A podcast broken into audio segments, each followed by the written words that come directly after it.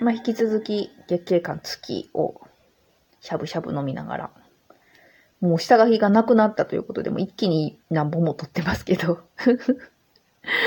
うん、あのね、今回行ったスサミの町は、えー、絶滅的にも大きいとこでしたね。一個の食堂は、なんならも、やってませんでしたね。しばらくの間休業っていうことで。残念。もう一つは駅前にある食堂だったんですけど、そこは日替わり定食がめちゃめちゃすごい量出てくるって聞いてたんです。で、えっ、と、まあまだ雨の降る中お昼頃行ったんですけど、もう、もうすごい酒焼け。すごい酒焼けの、えー、おかみさんがやってくれてました。あのー、まあ、絶対聞いてないからめちゃめちゃ言うけど、あのー、ちょっとヤンキー臭のするようなね。うん、もう、あの、でもやっぱり、絶滅しかもしれんって思いたくなるような風情でしたよ。うん、うん。で、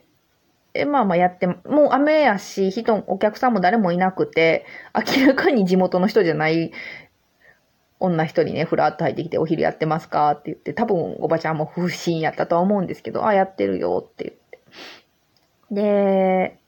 えー、割とこう、口数少なめやったんですけど、そこがね、やっぱりなんていうかね、こう関西でもこう大阪とは違う違うなと思いましたね。大阪のああいう感じの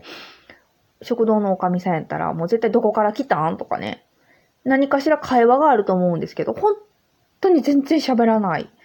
でも、あの、本当不機嫌じゃ全然ないんですよ。もう。で、日替わりお願いしますって言ったら、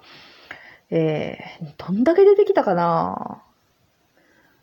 えー、ざっと、ざっとメニューを言いますね。ざっとメニューを言うと、お肉たっぷりめの、牛肉たっぷりめの肉じゃが、で、小魚の南蛮漬け、で、エンドウ豆の卵とじ、青菜のタイタン、えー、えー、大根と手羽先のタイタン、えー、サバの梅煮、で、ご飯とめちゃめちゃゴロゴロっと入った具沢山のお味噌汁、で、たくあんと、えー、金時豆の煮物と、えー、レンコンとごぼうのきんぴら、肉入りと、えー、全部言ったかな。全部言ったかな。ぐらいのメニュー。で、えっ、ー、と、一服推定ですけど、小鉢1個が、大阪の、大阪の大衆食堂で、280円サイズです。どんだけの人に伝わるかなって言い方、150円では決してないです。200円でも決してない。280円。頑張ってる大衆食堂で220円いけるかな。ぐらいのサイズ。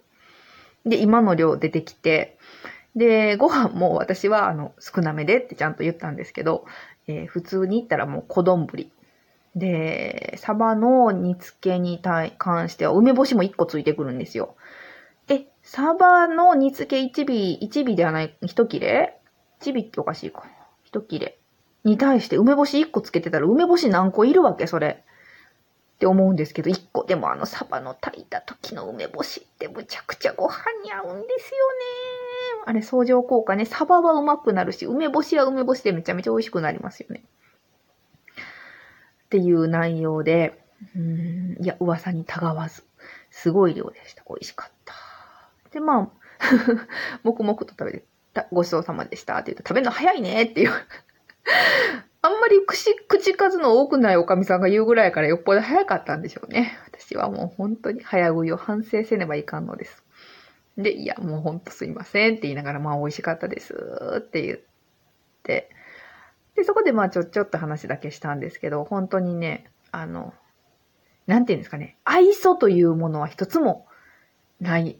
方で、にっこりとかもない、美味しかったですとか言っても、ニコとかないんですよ。ニコとかないんやけど、あの、まだ来ますって言ったら、まだ来てやーみたいな。もうキュンってするよね、そのやりとりっていう。で、こういうのも、本当ちょっと一人旅の醍醐味かなと思っていて、ね、ありがたいことにちょっと忘れてましたけど、なんていうかな。こう、旅先でずっと一人でおって、もう頭の中で独り言のようにいろんなこと考えてて、たまに会った地元の方との会話が妙に嬉しかったりする感じね。うん。これ、何回か前の収録でも言ったかもしれませんけど、朝の海見ながら収録、結局その音源なくなったやつですね。なくなったやつですけど、とある釣り人さんとちょっと喋ったり。で、熊野古道も登って降りてきて最後、もうね、その、これ、私の中では勝手なあるあるなんですけど、登山口が分かりにくいルートって多いんですよね。その熊野古道じゃなくて、えー、いつもの山登りの時に、その駅から、駅から行くことも多いからやと思うんですけど、ちゃんと登山口っていうのがあって、登山口のすぐそこに駐車場があるみたいな有名ルートだったらいいんですけど、全然そういうルートじゃなかった場合、駅に降り立って、えー、山に入れる秘密の入り口を探さないといけないわけですよ。でそこがまあ、有名ルートじゃなかったら別にここから登れますよみたいな案内ないし、いやー、登り口めちゃくちゃわかりにくいと。で、今回私は、えー、降りてきたルートだったので、別に探す必要じゃない。自分が降りてきたらそこに、えー、駅へと続く道があるっていう状態だったんでよかったんですけど、そのね、降りてきた場所がね、えー、生コン工場の脇の階段でした。一回そこ登るためには、まあまあな感じの生コン工場の敷地入らんとあかんあれ敷地やと思うんですよね。わかるかーと思って、一応公式のパンフレットとかにも書いてるんですよ。生コン工場の横の階段登るって書いてるけど、常識人であればあるほど、いや、ここ入ってこうへんよね、みたいな場所なんです。たまたま私は降りてきたからよかったけど、と思って、うわ、これなぁ、よかった逆側じゃなくて、こっから登るんやったらもうそもそもここたどり着くまでに時間かかるわ、みたいなこと思いながら降りてきたんですけど、で、テクテクテクテク、えー、普通にね、車道の脇を駅に向かって歩いてたら、今から登るであろう格好をした男の人とすれ違ったんで、今からですか？って言って、あ、そうですよ、とかいう話をちょっとしたんですけど、いや、この時にね、ほんと登り口分かりにくいんで気をつけてくださいね、あ、ありがとうございます、みたいな。いやいやいやいや、そういう、ほんとちょっと二言三言のやりとりでしたけど、なんかね、そういうのが妙に楽しかったりしますよね。まあそんなわけで、うーん、いやー、ほんと20年以上ぶりの、今回、一人旅結構でしたけど、やってよかったなーって。で、どうしようかなーと思ってんねーって。こっちしようかな、あっちしようかな。でも、一人旅もちょっとしてみたいんだよねって、事前に相談した友達が、100人、100人、100人表相談してないけど、100発100中で、あの、行った方がいいよって 背中を押してくれたのもすごい印象的でしたけど、ほんとね、行ってよかったです。で、何度も言いますが、私は好きな場所を繰り返し行きたいタイプなんです。一回見て終わりじゃないし、なんならね、今回も空いてなかった食堂あったし、あ、食堂で言えば、あー、ちょっと待った、ちょっと待った、締めに今行こうとしたけど、一個忘れてた。あのね、すさみはね、サンマ寿司とケンケンガツオっていうのが、えー、名産なんですけど、サンマ寿司はサンマの押し寿司ですね。で、ケンケンガツオ、ケンケンガツオってこれ、えー、何？関サバとかそういうのと同じような名前の付け方やと思うんですけど、あの辺で取れるカツオですね。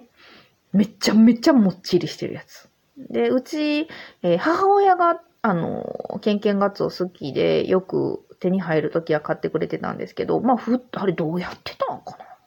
そんな普通にしてても、か、普通のスーパーでそんなちょこちょこ見るようなカツオじゃないんですよ。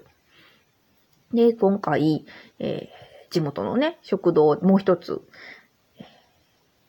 味自慢の食堂に行ってきまして、まあ、そこは絶飯ってわけじゃないんですけど、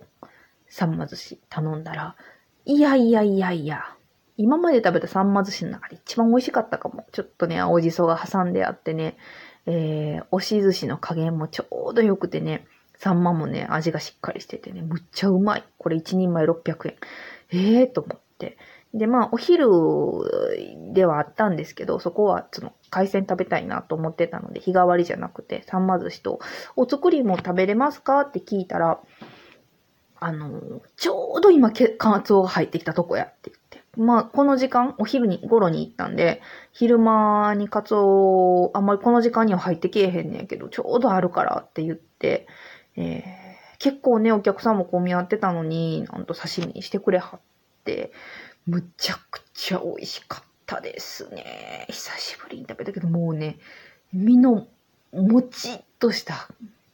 旨味も強いんですよね。なんとも言えへん油のね、えー、乗り方が、もう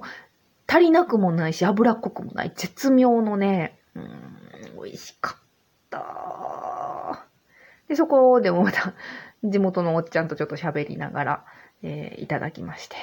いやいや、地元グルメ、ほんと頼む。でもね、あそこもうちょっと他にも、結局その、サンマ寿司と、お作り、ケンケンガツオのお作りだけしか食べてないから。本当にね、こればっかりはね、うまいと二人だったら、あれとこれとシェアしたいなっていうふうに思いましたね。一人だとね、やっぱり頼める量っていうのがね、限られてるからね。まあそんなわけで、今回行った一人旅、一人でもまた行きたいけど、